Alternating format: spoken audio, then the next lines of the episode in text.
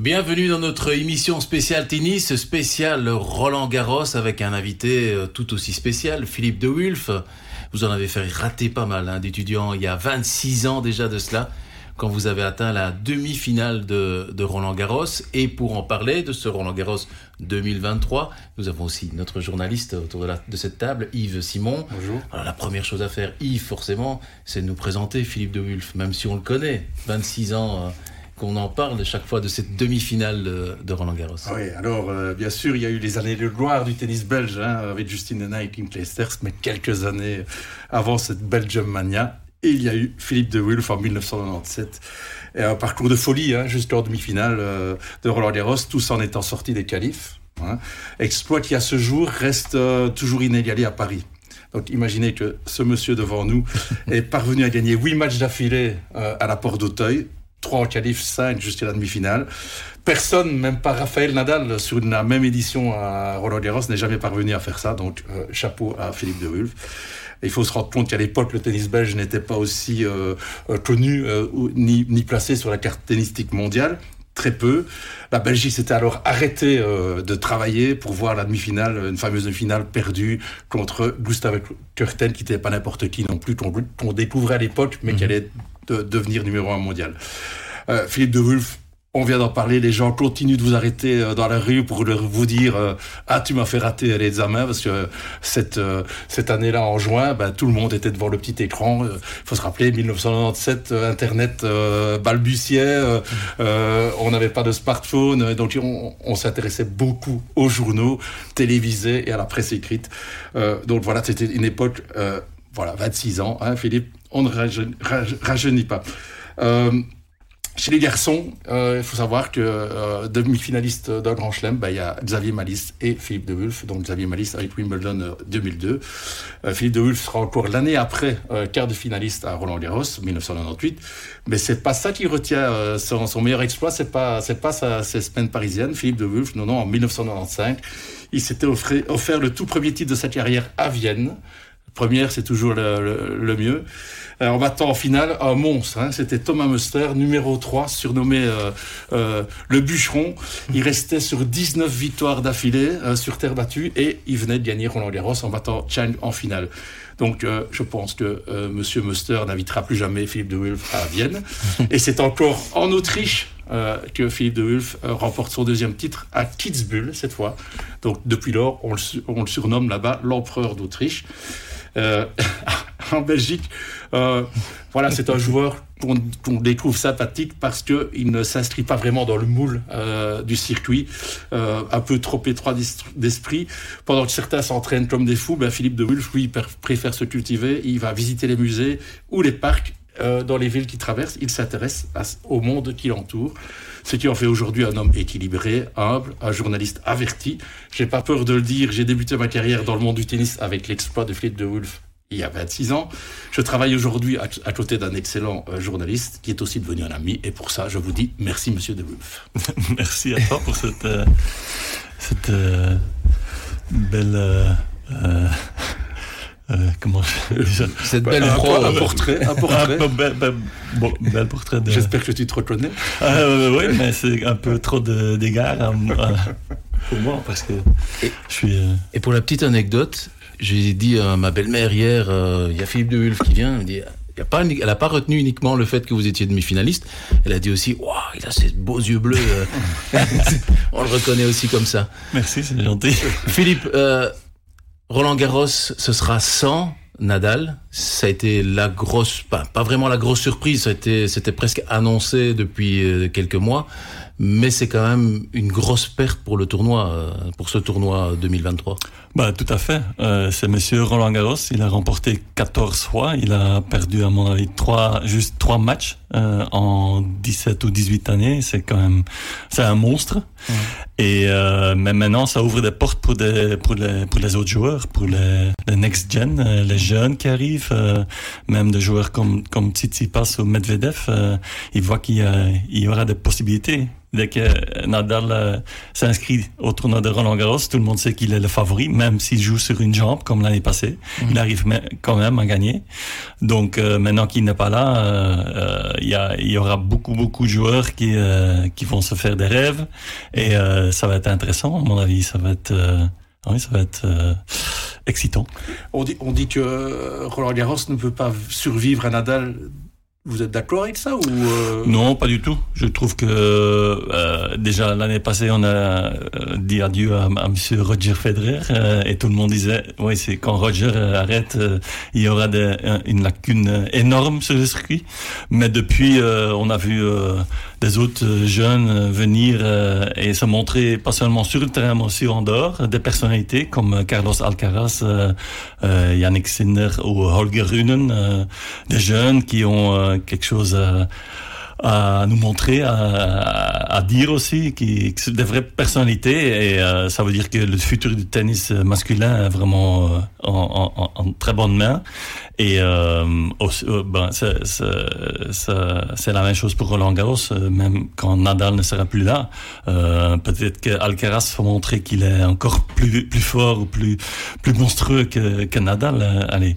Euh, vous pensez justement Alcaraz Bon, il est jeune effectivement, mais vous pensez que 14 Roland Garros, c'est le record à battre Normalement, c'est impossible. Moi, je suis de l'époque de Pete Sampras et il avait 13 titres de Grand Chelem et tout le monde disait, euh, oui, ça c'est, ça c'est un record exceptionnel. Euh, personne ne va le battre. Et puis il y avait Roger Federer qui arrivait et euh, après 5 ans, il avait 14 titres. Never say never. non, non, mais non, il y a toujours des, des, des, autres, des autres, extraterrestres qui, qui arrivent. Et bon, Carlos Alcaraz a déjà montré que, c'est un joueur exceptionnel, un champion. en plus, avec euh, pas seulement l'esprit d'un champion, mais aussi une variété dans son tennis qui fait qu'il peut se montrer sur, sur chaque surface et euh, ça veut dire qu'il va gagner beaucoup, beaucoup de tournois de Grand Slam, à mon avis. Et il n'a toujours que 20 ans.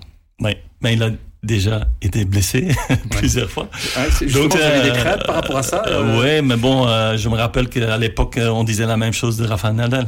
Je me rappelle aussi que j'étais en 2005 à Roland. il y avait la finale entre Nadal et Mariano Puerta. Et euh, j'étais devant mon écran dans la salle de presse et ça jouait tellement lourd et tellement physiquement, c'était tellement lourd et, et, dur que je me suis dit, je vais regarder à l'extérieur parce que je crois pas mes yeux. Et j'étais regardé à l'extérieur et c'était des rallyes de euh, monstrueux, des rallyes de 40, 50 balles et, et, et, il tenait tout le temps et, ça jouait à fond et tout le monde disait, ouais, mais avec un, un style euh, pareil, il va jamais tenir un Nadal. Il va aller à un moment donné, il va, il va avoir des blessures et il va être dehors du circuit pendant un certain temps. Et il a été dehors du circuit, mais il n'a jamais été dehors du top 10. Il a continué à gagner des tournois de Grand Slam. Il a montré que c'est possible. Et je pense aussi que bon, c'est la même chose pour Alcaraz on fait un peu l'erreur parce que Alcaraz, bon, c'est le successeur tout désigné de Rafael Nadal, mais c'est pas le même tennis. Euh, on a, c'est pas, c'est pas comparable. Mais qu'est-ce qu'il a d'exceptionnel, euh, Carlos Alcaraz? Bah, comme je viens de le dire, il a une variété dans son jeu qui est exceptionnelle. Euh, en plus, il a, euh, il ose le faire euh, à des moments importants. Et là, que tu, là, là tu vois que c'est un champion. Il, il, il essaye de s'amuser sur un terrain, même dans les moments les plus importants de sa vie ou de sa carrière, euh, que tout le monde le regarde. Il, il ose faire des, amortis, il ose venir au filet, il, il ose faire euh, plein de trucs. Et ça, c'est, c'est dur pour les adversaires. Et c'est probablement dur aussi pour son entourage, pour vivre ça. Mais euh, ça montre qu'il est vraiment exceptionnel et il a, il a euh, l'esprit d'un vrai, vrai champion. Vous n'ayez pas peur toute la pression va être sur lui, parce qu'évidemment, Nadal n'étant pas là, euh, on va dire c'est le, le, le, favori tout désigné. Euh, vous n'avez pas peur que la pression vienne l'écraser? Bah, Je pense qu'il a déjà montré qu'il est exceptionnel euh, avec son tennis, mais aussi dans sa tête, euh, qu'il euh, qu'il essaie toujours de, de s'amuser. Et à mon avis, il va le faire euh, toute sa carrière. Et euh, pour le moment, il ne montre pas vraiment de, de signes de, de nervosité ou de pression. Et j'espère pour lui qu'il va continuer comme ça. Dans son clan, il y a un joueur que vous avez très bien connu aussi, c'est Juan Carlos Ferrero. Justement, ça, c'est un atout pour lui, quelqu'un qui a gagné Roland Garros, quelqu'un qui a l'expérience de ces grands moments-là, quelqu'un qui a l'expérience de la gestion d'une carrière. Euh, vous avez encore des souvenirs de, de, Juan Carlos Ferrero? Non, parce que lui il est venu juste derrière, euh, derrière moi. Je l'ai pas, je l'ai pas connu sur le circuit. Ouais, je l'ai pas, je l'ai vu à la télé, mais je l'ai pas connu sur le circuit. Mais c'est vrai que c'est vraiment un atout pour lui euh, dans son entourage. Je me rappelle euh, que dans son entourage, notamment son père, il s'envolait un petit peu au début de la carrière de Carlos. Bah, c'est normal, il y a tellement de choses qui arrivent, il, il fait tellement des exploits. C'est normal que des gens ils vont, ils vont commencer à rêver. Et je pense que c'est Ferrero qui a dit au père. Euh, fais, attention, on va, on va se calmer un peu, un peu, on va rester avec les pieds sur terre. Euh, sa carrière commence, vient de commencer, il a encore plein de trucs à construire, il a encore plein de trucs à apprendre. Et euh, c'est bien d'avoir quelqu'un qui a, qui a tout vécu, euh, qui connaît euh, ce qui est, de, quoi il a besoin, Alcaraz, pour devenir vraiment un nouveau Nadal on a évoqué déjà le, jeune, mais on a encore un vieux dans la bande. Hein, on n'a plus Federer. Nadal n'est pas là pour euh, cette, cette, édition.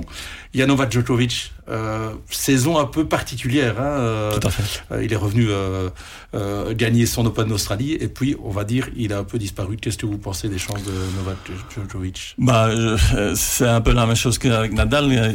Dès qu'il est dans le tableau, c'est un des favoris. Hein. il a il a l'expérience, il a vraiment la, la, rage de vaincre il a, il a, il a le tennis, euh, même s'il n'a pas le rythme habituel, euh, même s'il a perdu un peu de ce rythme euh, à cause de ne pas avoir joué aux États-Unis. Il a perdu deux mois. et après, sur terre battue, il a toujours besoin d'un peu de temps pour s'adapter, pour, pour mettre son jeu en place. Et bah, cette année-ci, il a encore besoin d'un peu plus de temps. maintenant, une fois qu'il arrive sur un tournoi de Grand Slam, on sait on, on, sait tous que euh, la première semaine, il peut, s'il a un tirage un peu favorable, il peut vraiment s'adapter, il peut, il peut gagner en confiance, il peut retrouver son tennis. Et dès qu'il est en deuxième semaine, euh, bah, il faut, il faut toujours tenir compte avec euh, Novak Djokovic. Et pour moi, sur papier, c'est le favori. Plus que Alcaraz? Plus qu'Alcaraz, ouais. À niveau d'expérience, à niveau d'attente, même, même, même pour Djokovic, il y a un peu moins d'attente. Ça lui arrive pas souvent, mais euh, parce qu'il n'a pas gagné, il n'a pas remporté un titre sur terre euh, cette année, ça veut dire que il va, il va arriver à Paris avec euh, avec les dents, ouais, avec les dents, avec plein d'espoir de, de, bien faire et il, il va le faire, je suis presque sûr et certain. Un joueur qui est venu un peu brouiller un peu toutes les cartes, c'est Daniel Medvedev qu'on n'attendait pas sur terre battue, qui gagne Rome, pas non plus par chance, hein, puisqu'il bat Tsitsipas et, Rooney. Donc, euh, est-ce qu'on peut attendre quelque chose du joueur de l'année pour le moment, puisqu'il est numéro 1 à la RES? Euh, Oui, certainement. Euh, mais j'ai jamais compris pourquoi il, il, ne voulait pas croire en lui euh, sur terre battue. J'en ai un qui ne voulait pas jouer sur gazon. Hein.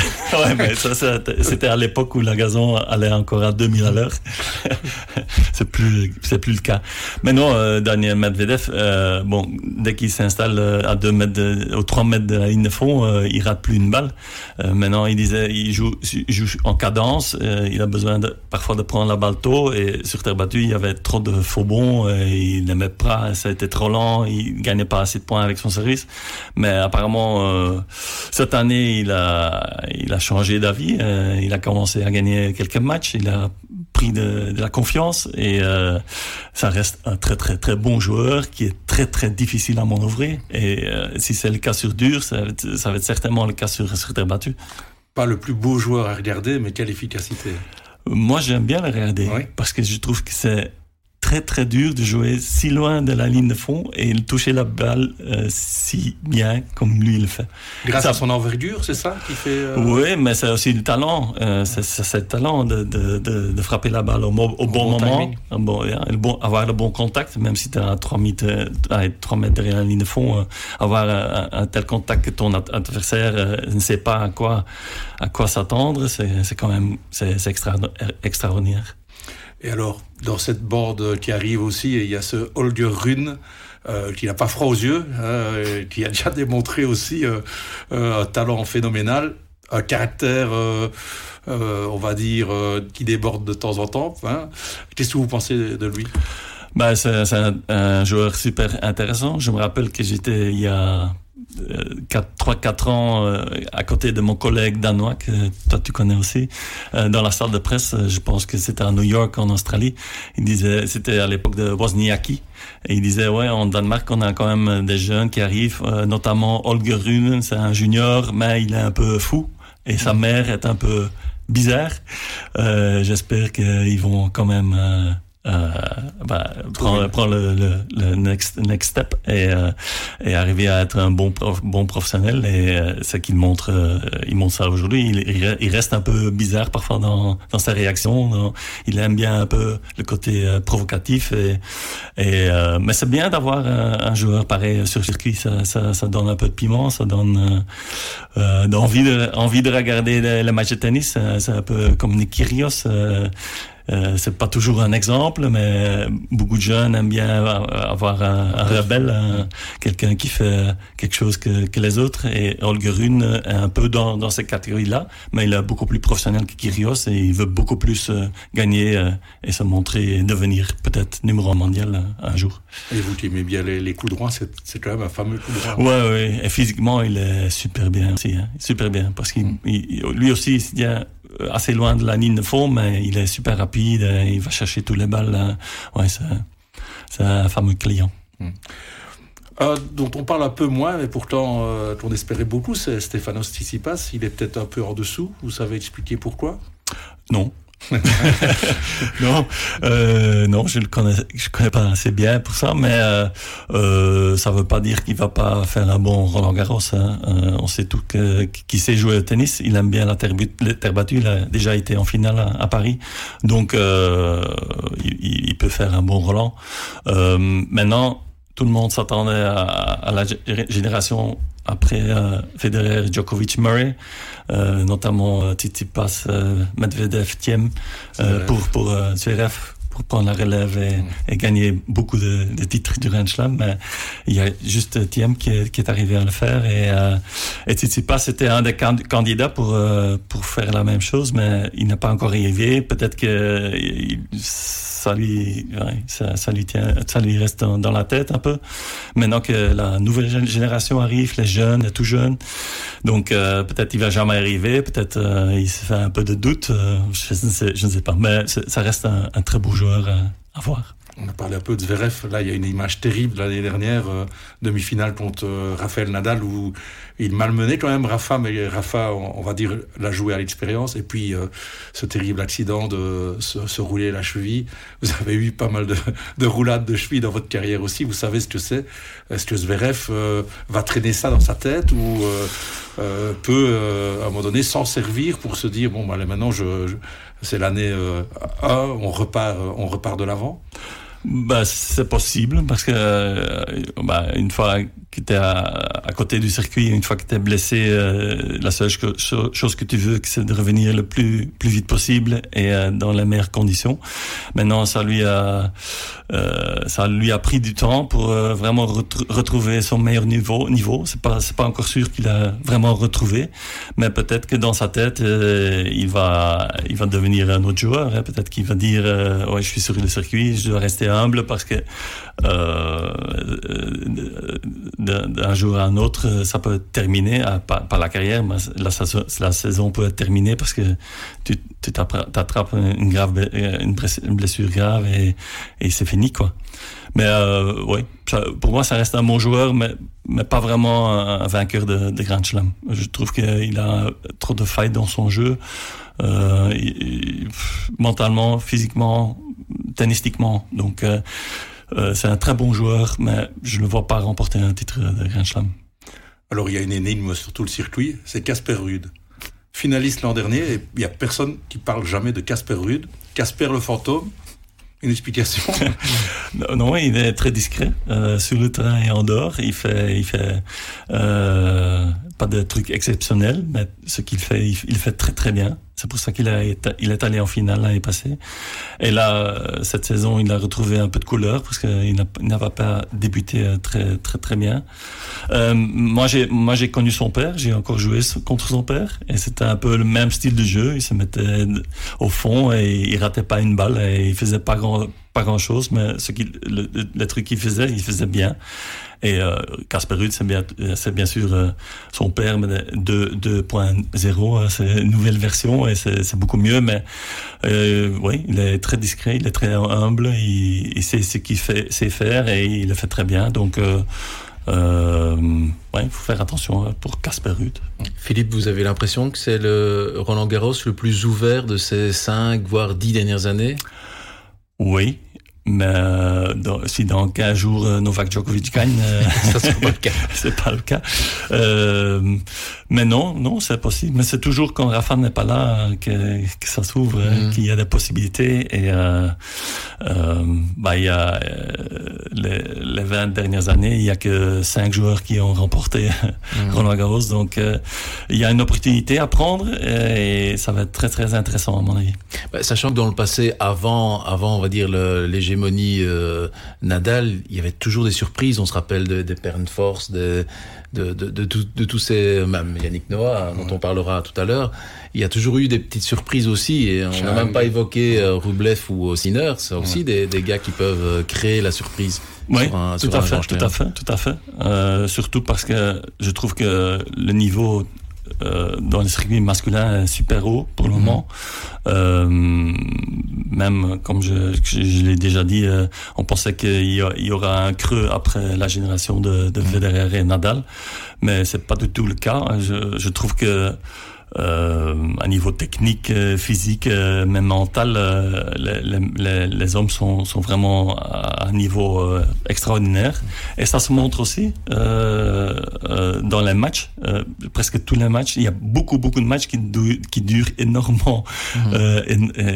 super longtemps. Hein. Mhm. Des matchs de, à, à 2-7 gagnants qui, qui, qui, qui vont vers 3 heures, 4 heures. Mhm. c'est devenu normal sur le circuit. Ça montre que bah, les joueurs, euh, ils sont vraiment tout, tout proches l'un de l'autre. L'un de l'autre.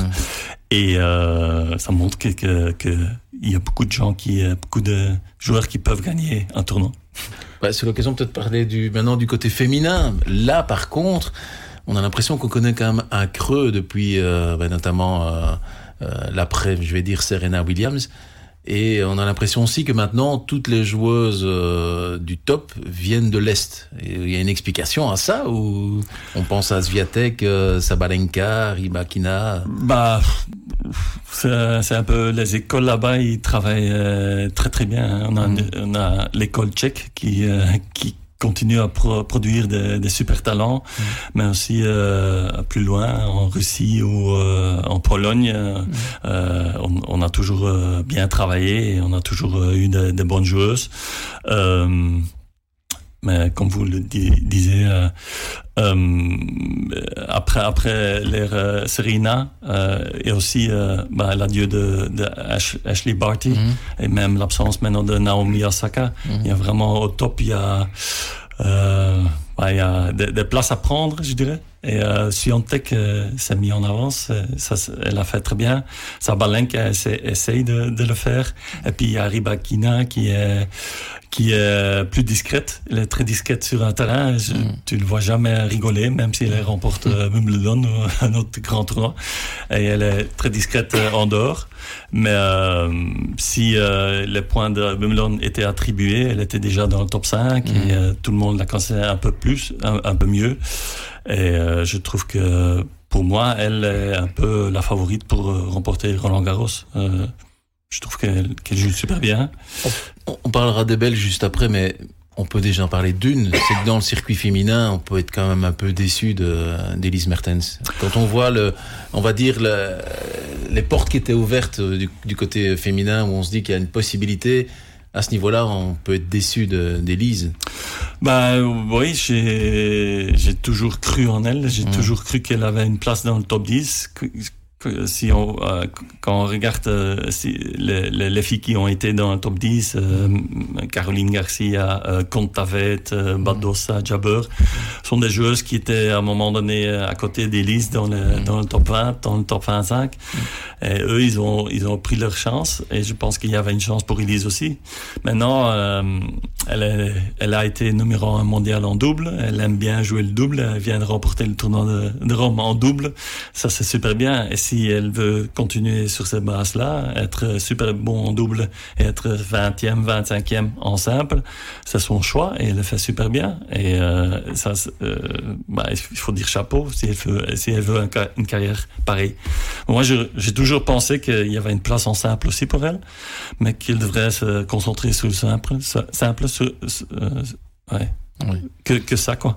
Oui. Et euh, bah, elle a préféré à continu, continuer à jouer, jouer en double, c'est son choix, et elle a fait très bien. Est-ce qu'il n'y a pas un problème chez elle, un peu d'anxiété?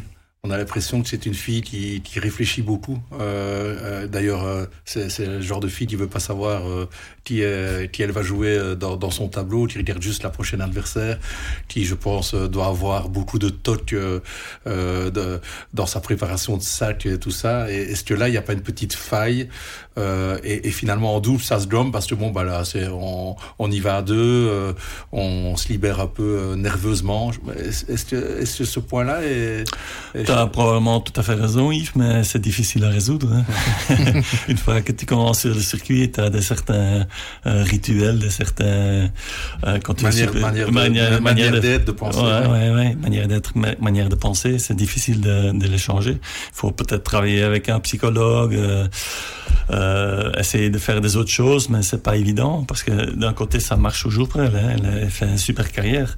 Maintenant, est-ce, est qu'elle veut vraiment euh, devenir une joueuse top 10, je ne sais pas. Euh, pour moi, il y a toujours une chance. Ça devient de plus en plus difficile, mais euh, il y a toujours une chance. On parle un peu des Belges, on va parler de David Goffin. Euh, là, on le voit engagé à Lyon. Euh, on l'a vu depuis son challenger d'Aix-en-Provence, il le dit lui-même d'ailleurs, hein, qui, qui, s'est retrouvé, je pense, la base euh, physique, qui commence à retrouver un peu de tennis. Qu'est-ce qu'on peut attendre de David sur ce Roland Garros? Bah, c'est difficile, difficile à dire parce que tout ça dépend de son tirage. Euh, maintenant, euh, si les planètes euh, se mettent euh, ensemble, ensemble euh, s'il se sent bien physiquement, s'il prend encore, euh, s'il fait encore quelques matchs, s'il prend un peu de confiance, il peut aller loin, loin dans ce tournoi. Parce que je, euh, à niveau de tennis, je crois toujours en David. Il a montré l'année passée à Wimbledon, il a fait quart de finale. C'est quand même exceptionnel. mais pour moi, c'est un joueur qui doit être à 110% chaque match, même quand il joue, joue euh, le, le, numéro 300 mondial comme, comme hier à Lyon, il doit être à 110%. Et il a été une ou deux saisons, il a été à 110% euh, en 2016, 2017. Il a fait des, des trucs euh, énormes. Mais c'est super difficile de rester à 110%. Il n'a pas vraiment une arme, il n'a pas vraiment un service, il n'a pas vraiment un coup droit pour faire des points euh, faciles et vite. Et donc, il doit jouer en, en cadence, il doit jouer euh, anticiper, il doit vraiment très très bien bouger. Et encore une fois à 110%, et s'il est à 105% ou 100% ou 90%, quand il y a des petites blessures, quand il y a un peu de, de doute dans sa tête, ça devient un joueur un peu moins bien, toujours un super joueur, mais un peu moins bien, et c'est beaucoup plus difficile pour lui euh, de, de, vraiment euh, de battre de, de bons joueurs. Et c est, c est, il est un peu à la recherche de ça, et je ne sais pas s'il va encore arriver à 32 ans, probablement de temps en temps, et si ça arrive dans un tournoi de Grand Slam, comme l'année comme passée à Wimbledon, il peut, il peut faire des dégâts. Vous trouvez que par rapport à, à sa carrière, parce qu'il a, il a, il a une belle carrière, comme vous l'avez dit, en Belgique, on le traite un peu trop facilement comme un loser? Tout à fait. Tout à fait. C'est le meilleur joueur belge de tous les temps. Et euh, il faut pas oublier que David Coffin, c'était pas un très bon junior à niveau mondial, je veux dire. Euh, même euh, en étant jeune, il y a pas tout le monde euh, à, à la fédération euh, francophone croyait en lui. Et il a quand même euh, continué, il a quand même bossé, il a quand même trouvé un chemin pour devenir numéro 7 mondial. Ça, c'est quand même fantastique, je trouve ça. Ça, ça montre qu'il a vraiment euh, euh, beaucoup de courage, qu'il a une, une, bonne tête sur, sur les épaules et euh, il a quand même fait vivre, faire vivre à la Belgique des moments inoubliables, comme les deux finales de Coupe Davis. C'est c'est quand même et le, son final au Masters on était là à Londres mm. on se on se disait qu'est-ce qu'il arrive ici mm. David qui bat Nadal David qui bat Federer à Londres au Masters on était là entouré de 17 000 londoniens et nous les petites Belges on, est, on allait en finale c'est quand même je trouve ça j'ai pas de mots pour ça c'est c'est le meilleur joueur de masculin de tennis belge tout le temps c'est un bel hommage. Hein. -hmm. Et pour la suite maintenant, il y a sur qui on peut compter? On n'entend pas forcément Bailly, Berck, etc. Est-ce que euh, la relève, on va pas dire déjà est assurée, mais est-ce qu'on peut compter sur une relève en Belgique? Est-ce qu'il y a un, un, travail de fond qui est vraiment réalisé? J'ai bon espoir, euh, euh, même si on n'a que, à mon avis, quatre joueurs en tableau final, Roland, Exactement. cette année. Et il y en a dix dans les qualifs. Euh, C'est déjà pas mal. Mm ouais, ça veut dire que pour le moment, les Belges se situent entre euh, 200 et 300, 400. Et euh, ça, ça, ça sont aussi ce sont de très bons joueurs. Euh, à mon époque, il y avait 150 bons, bons joueurs. Maintenant, il y en a 300, 350. Mmh. Euh, et euh, quand tu es dans le top 300, tu es vraiment un bon joueur de tennis. Et il faut avoir un peu de chance pour, pour vraiment percer, euh, se retrouver dans le top 100. Et il y a plein de Belges qui sont en, en train d'essayer ça. Je pense notamment à Zizou Bergs, mais chez, chez les filles aussi, Grete Menen qui revient. Euh, Peut-être que dans, dans, un, dans six mois, dans un an, on va parler euh, différemment. On va avoir de nouveau cinq, six Belges dans, dans, mmh. dans les tournois de Grand Slam. Et euh, derrière ça, il y a les juniors. Euh, on a eu en même temps euh, euh, trois juniors sur la place 1 et 2 euh, chez, les, chez les, les, garçons et les filles. C'est quand même aussi quelque chose d'exceptionnel qui n'est jamais arrivé à mon avis, mmh. avec Bailly, et Blox et, et Costulas. Et il faut espérer qu'eux aussi vont trouver leur chemin pour, pour arriver et vraiment un jour retrouver le top 100. Et puis après, on ne sait jamais qui, ce qui peut arriver. arriver. Il n'y a pas de recette miracle, mais il y a quand même peut-être un, travail spécifique pour arriver à finalement peut-être pas arriver dans le top 10, mais arriver parmi les. Ben, je pense qu'on fait ça très bien. On fait mmh. ça très bien en Belgique. On a mmh. pendant de, depuis que moi j'ai commencé, même avant moi, euh, il y avait des joueurs dans le top 100 euh, mmh. et, et, depuis euh, donc je parle de, des derniers 20, 20, 25, 30, 30 années, et on a toujours eu trois quatre joueurs masculins, féminins dans, dans le top 100 euh, avec des très bons joueurs comme Alice, euh, Olivier Rocus, euh, euh, aussi chez les filles, des très bonnes joueuses. Et, et on va continuer à faire ça. C'est pas pour, c'est pour le moment, c'est un peu ouais, un, un, moment spécial parce que il y a que que deux, trois joueurs dans le top 100, mais il faut il faut il faut, il faut, il faut y croire, il faut avoir confiance dans, dans, dans la, les écoles de tennis, dans les fédérations qui font de bons travail. Euh, et euh, je, je pense que ça, ça va, ça va s'arranger bientôt. s'arranger bientôt. Euh, ici aussi, ça va être un Roland Garros particulier parce qu'on va fêter les 20 ans de la victoire de Justine Henin, donc premier Grand Chelem remporté par la Belgique, 2003, Roland Garros 2003. Vous avez un souvenir particulier de, de, de cette session-là? Bah oui, parce que j'étais euh, invité à la dernière minute euh, par la télé euh, euh, néerlandophone, la vérité, je pense, pour euh, pour donner consultant, mon ouais, comme, comme consultant. Euh, et euh, il y avait plus de place dans le stade pour pour se mettre. J'étais accrédité au dernier moment donc j'avais plus de place. Et je, je me suis mis tout en haut où il y avait les caméras tout ça vraiment au, au, très haut dans le stade. Et je voyais le stade plein. Et puis la les, deux petites belges mm -hmm vraiment des petites belges à ce moment parce qu'ils étaient tellement hauts euh, qui faisaient qui faisaient une, une première finale de Grand Chelem, mais c'était quand même un moment euh, super, quoi, euh, magnifique. Euh, euh, de, de grands champions en, en même temps des deux côtés du pays. C'est quelque chose qui va plus jamais arrivé. Et euh, bon, ça reste dans dans, dans l'histoire euh, du, du, sport belge, quoi, euh, pour toujours. Et, et à votre époque, hein, parce que bon, on parle de 97, euh, votre demi-finale en 97, Justine gagne le junior. Oui. Vous, vous aviez vu où Kim ou Justine arrivait, vous, vous disiez, parce qu'on parlait justement des juniors, hein, de l'arrivée des juniors. Ouais. Il y a toujours un step hein, entre Bah, euh, réussir en junior et réussir euh, sa carrière. Et, mais vous aviez quel, un pressentiment euh, en, Bah, en les quand même, ouais, quand même, parce que je pense que Justine avait que 15 ans à c- Ouais. ce moment-là. Ouais. Et euh, normalement, j'étais pas en deuxième semaine de Grand Chelem, mais à Roland, par hasard, j'y j'y étais. Et donc, j'étais voir euh, le match de junior, parce que j'avais pas autre chose à faire.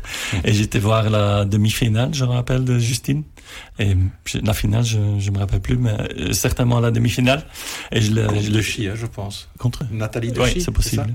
Et euh, bon, euh, on voyait déjà que c'était une joueuse exceptionnelle, euh, avec un revers à une main. Ça, envoyait presque jamais sur le circuit féminin. On a eu euh, Steffi Graf et euh, Mandlikova et, Sabatini. et Navratilova, Sabatini, mais euh, la force avec euh, laquelle Justine savait frapper euh, son revers, c'était quand même autre chose. Et en plus, il y avait le sens du jeu, la toucher de balle. euh, c'était vraiment une joueuse complète, quoi, avec le talent, mais aussi avec euh, euh, l'esprit, quoi, le- l'esprit d'une vraie championne. Et ça se voyait quand même euh, déjà dans le tournoi junior, et ça s'est montré par après aussi. Et euh, un petit mot sur Kim, euh, parce que là, cette année-là, elle fait aussi euh, finale en double avec Yelena Kim, Kim Euh, je connais beaucoup mieux parce qu'elle elle s'entraînait à Dist quand moi je me- m'entraînais dans mon club à Dist aussi. Elle a commencé là. Et je me rappelle que avec sa sœur Elke, elle voulait jamais quitter le train. Il fallait, il fallait sortir euh, avec, il fallait la prendre et mettre dehors euh, du club parce que sinon elle continuait à, frapper la balle. J'ai certainement frappé la balle avec elle aussi. Elle voulait tout le temps jouer au tennis et elle jouait super bien. À l'époque, quand elle était jeune, Elke était un peu plus douée mais qui m'avait un peu plus de, la rage de vaincre et vraiment la mentalité d'une championne. Et euh, oui, c'était c'était aussi une super super histoire. Et quelque part, le, le public belge a vécu des heures, parce qu'on parle de 2003, mais c'est le début, euh, jusque, on va dire même jusque 2012, hein, euh, euh, toute la carrière avec euh, le retour, les comebacks, etc. Euh, le public belge a peut-être vécu des, moments euh, historiques un peu trop. Et maintenant, on, a, on plus ben, que quelqu'un est en, huitième de finale d'un Grand Chelem, ce qui reste euh, en deuxième semaine d'un Grand Chelem, ce qui reste un exploit parce qu'on se retrouve parmi les, les 16 meilleurs joueurs du monde et quelque part, ça passe presque inaperçu. Oui, oui, euh, oui, c'est comme tu le dis. Hein. Euh, Peut-être il faut essayer d'oublier oublier la période en or avec Justine et Kim et euh, vraiment euh, comparer, ouais, comparer avec la période avant euh, et la, la période après. Juste euh, bah, la réalité, quoi. On est un petit pays avec euh, de, bons joueurs qui, qui vont dans le top 100 et qui font parfois des exploits. On n'a pas de, on n'a plus de stars mondiales euh, qui, qui, qui, qui vont loin dans chaque tournoi de Grand Slam. Ça a été pendant dix ans, c'était magnifique, c'était super. euh, On a vécu des grands moments, mais euh, c'était, ouais, ça, ça, ça va plus jamais arriver. Je, allez, moi, je vais plus le voir, je pense. Bah, on parle d'anniversaire, il y a encore un autre anniversaire qu'on va fêter, euh, et je pense qu'on va l'entendre beaucoup plus encore. C'est les 40 ans de la victoire de Yannick Noah. Euh, un souvenir par rapport à Ya- Yannick Noah? Euh, bah, je l'ai interviewé pour, euh, pour mon journal Het Laatste Nieuws il y a, il y a longtemps. C'était à Roland et j'ai dû euh, courir derrière lui. Euh, c'était pas évident. Bon, ça reste un star euh, énorme en France. Donc, euh, je suis arrivé, je suis rentré dans les vestiaires euh, à la fin. Il m'a, il m'a donné euh, l'accès. Et euh, il était super gentil. Il était super gentil. C'est vraiment, il a un chari- charisme énorme. Euh, aussi un très bon euh, joueur de tennis, euh, super joueur de, de voir jouer euh, avec un, un, un, un jeu d'attaquant, physiquement un monstre. Et, euh, Vous et en aviez plus, euh, 83, vous aviez euh, 10, 10, 11 ans. ouais, c'était Euh, là que j'ai commencé à suivre le tennis un peu Est-ce à que vous aviez télé. un poster de Noah dans votre chambre? Non, pas non. Mais j'ai pas de poster de te- tennisman dans, ma chambre, jamais eu. euh, non, mais j'ai certainement vu la finale de, de Noah contre Wilander. Euh, C'était quand même euh, quelque chose avec, euh, je sais pas combien de personnes il y avait dans un stade, mais plus que 20 000 que, et il y avait que 15 000 places probablement. non, c'était, c'était énorme. Alors, il y a quand même une anomalie dans le tennis français qui est quand même, euh, on va dire, euh, euh, au moins dix fois plus puissant que le tennis belge. Chez, chez les hommes, ils ont une génération extraordinaire. Gastier, Monfils, Sonja, Gilles Simon. Et ces gars-là ne sont pas parvenus à éliminer notre ami Yannick Noah des tablettes. c'est un peu un mystère, non? Non, parce qu'il jouait en même temps que Federer et Nadal et Djokovic. Donc euh, c'était très difficile de gagner un, titre. Je trouve qu'en France, on est un peu trop sévère avec ces joueurs-là parce que ils ont tous les trois, tous les quatre été dans le top 10 mondial. Ils ont quand même, ils sont toujours là. Ils ont une carrière de 20 ans. Ils ont, ils ont fait vibrer, vibrer la France euh, quand même plusieurs fois. Mais c'est un peu la même chose qu'avec la Belgique. Ici, on compare tout le temps avec Justine et Kim. Là, on compare tout le temps avec Yannick. Et, chaque année, la pression devient encore euh, euh, plus dur et plus euh, plus fort. Plus fort. Donc euh, c'est difficile pour un joueur français de bien faire. D'un côté, ils ont tous les atouts parce qu'ils reçoivent des wildcards dans, dans, à Roland. Ils ont plein de tournois ATP, WTA où ils peuvent prendre de l'expérience. Ils, ils, ont la plus grande fédération mondiale et ils sont vraiment soutenus à fond. Mais d'un autre côté, il y a la pression de, du public français qui est, qui qui est parfois un peu dur. Et euh, ça veut dire que bah, au, le premier tour de, Grand Slam, euh, le premier tour de Roland, les joueurs français sont très euh, soutenus, mais une fois qu'ils vont un peu plus loin, la pression devient tellement grande.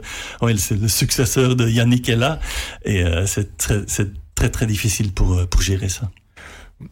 Parlez-nous un peu de Roland Garros, euh, vos sentiments quand vous allez là, euh, vos sensations. C'est toujours un, pour la Belge, mais pour quelqu'un qui a été en demi-finale, c'est toujours quelque chose de très particulier. Vous avez toujours senti quelque chose là, Roland Garros? Bah, à l'époque, oui, mais moi, mais, moi de moins en moins maintenant, euh, parce que le tournoi a fort changé aussi. Hein. Euh, les infrastructures ont changé. Euh, euh, c'est devenu beaucoup plus grand qu'à mon époque. Euh, euh, donc, oui, il y a toujours le souvenir dans ma tête, mais c'est pas vraiment que je me promène là et j'ai vraiment des souvenirs qui, qui, qui me passent dans la tête. Ça, c'est pas le cas. Vous avez l'impression que le business a aussi pris le dessus par rapport à votre époque normal, C'est normal. Quand on voit les night sessions de l'année passée qui ont quand même provoqué pas mal de, de remous. Euh. Ouais, ouais, mais ça c'est le business, c'est le côté business. Euh, il fait, il, on peut pas faire à part, on peut pas euh, euh, proposer un prize money qui, qui est chaque année un peu plus élevé mm -hmm. et pas avoir des sponsors, pas, pas avoir des deals avec les, les compagnies télé qui sont parfois un peu injustes pour le pour les spectateurs, mais, mais c'est comme ça, ça c'est le côté business. Mais moi, je me rappelle, euh, par exemple, l'Australian Open à mon époque, mm. où il y avait plein de backpackers, de, de touristes qui venaient euh, voir avec des drapeaux. Euh, euh, l'ambiance était vraiment touristique, c'était magnifique pour les joueurs aussi. Mm. Ils, se, ils, se sentent un peu touristes euh, en Australie. Et quand tu vois maintenant l'Australian Open, où il y a, il y a 7000 personnes... 700 000 personnes en 15 jours où c'est plein à craquer euh, et c'est plus la même chose quoi. Mais bon, ça, on, on vit en 2023 et plus en l'ancien siècle. Philippe, on peut pas vous quitter euh, sans vous demander euh, ben, votre favori chez les hommes et chez les dames. Je l'ai déjà dit un peu. Euh, pour moi, sur papier, ça reste euh, Novak Djokovic et euh, Iga Swiatek.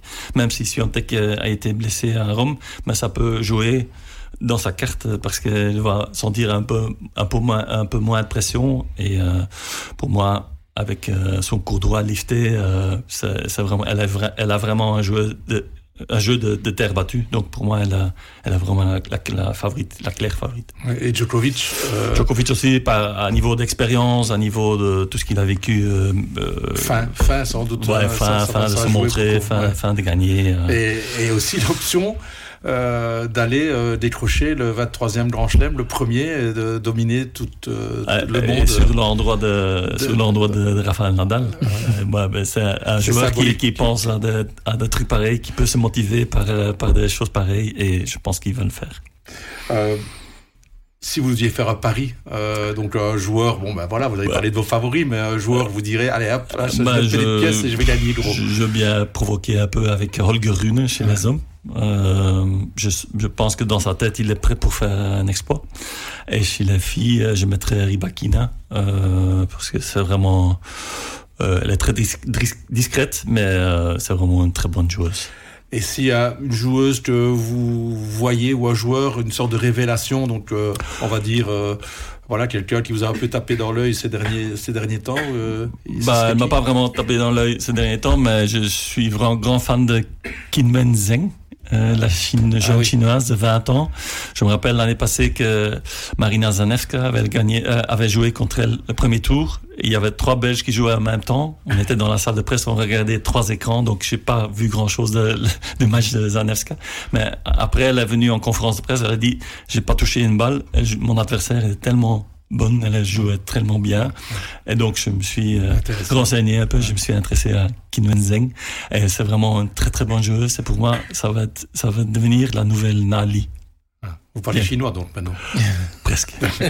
et, chez, chez, chez, les jeunes Chez les jeunes, je suis, euh, chez les hommes, je suis, euh, je suis un grand fan de Musetti, Lorenzo ah Musetti. Je trouve qu'il a un super jeu. Je ne sais pas s'il va gagner un tournoi un jour, mais je trouve qu'il a un super beau jeu à, à, voir avec un revers à une main. J'adore ça. Qu'est-ce qui lui manque un peu alors? bah, L'expérience, parce qu'il est toujours euh, jeune. Je pense qu'il a 19 ans, 20 ans. Euh, il est un peu dans l'ombre de Yannick Sinner, mais euh, c'est aussi un joueur avec plein de charisme. Et les gens viennent au stade pour voir des, joueurs pareils. Et euh, j'espère pour lui qu'il va, qu'il va montrer ça avec, avec des résultats aussi. Alors, on vous souhaite un excellent Roland Garros, Philippe, parce que vous y allez, je pense, dès vendredi, oui. toujours comme journaliste. Juste un petit mot sur ce côté, de l'autre côté du filet bah, Ça reste intéressant. Bah, au, début, ça, ça n'a pas été facile parce que, bon, pour bien plein de joueurs de tennis, euh, moi, même pour moi, au début, euh, les journalistes étaient un peu l'ennemi. Mais euh, bon, euh, bah, Assurez-nous, ça a changé depuis. pour moi, oui. Je sais pas pour toi. Mais non, je pense que maintenant, on a un bon contact avec les joueurs et certainement avec les joueurs belges. Et on essaye, on, euh, pour nous aussi, ce sera bien s'ils font s'ils vont loin dans, dans le tournoi de Grand Slam. Euh, ça montre qu'il y a un futur pour le tennis belge et on espère tous qu'ils vont faire de, de, bons résultats. On va croiser les doigts alors. Ouais. Un tout grand merci en tout cas à Philippe de d'avoir participé à, à, cette émission spéciale Roland Garros et on retrouvera évidemment toutes les analyses avec notre euh, journaliste qui sera sur place durant la quinzaine parisienne, Yves Simon. Toutes les analyses seront donc à, à suivre sur sudinfo.be et sur le soir.be. Merci à vous en tout cas.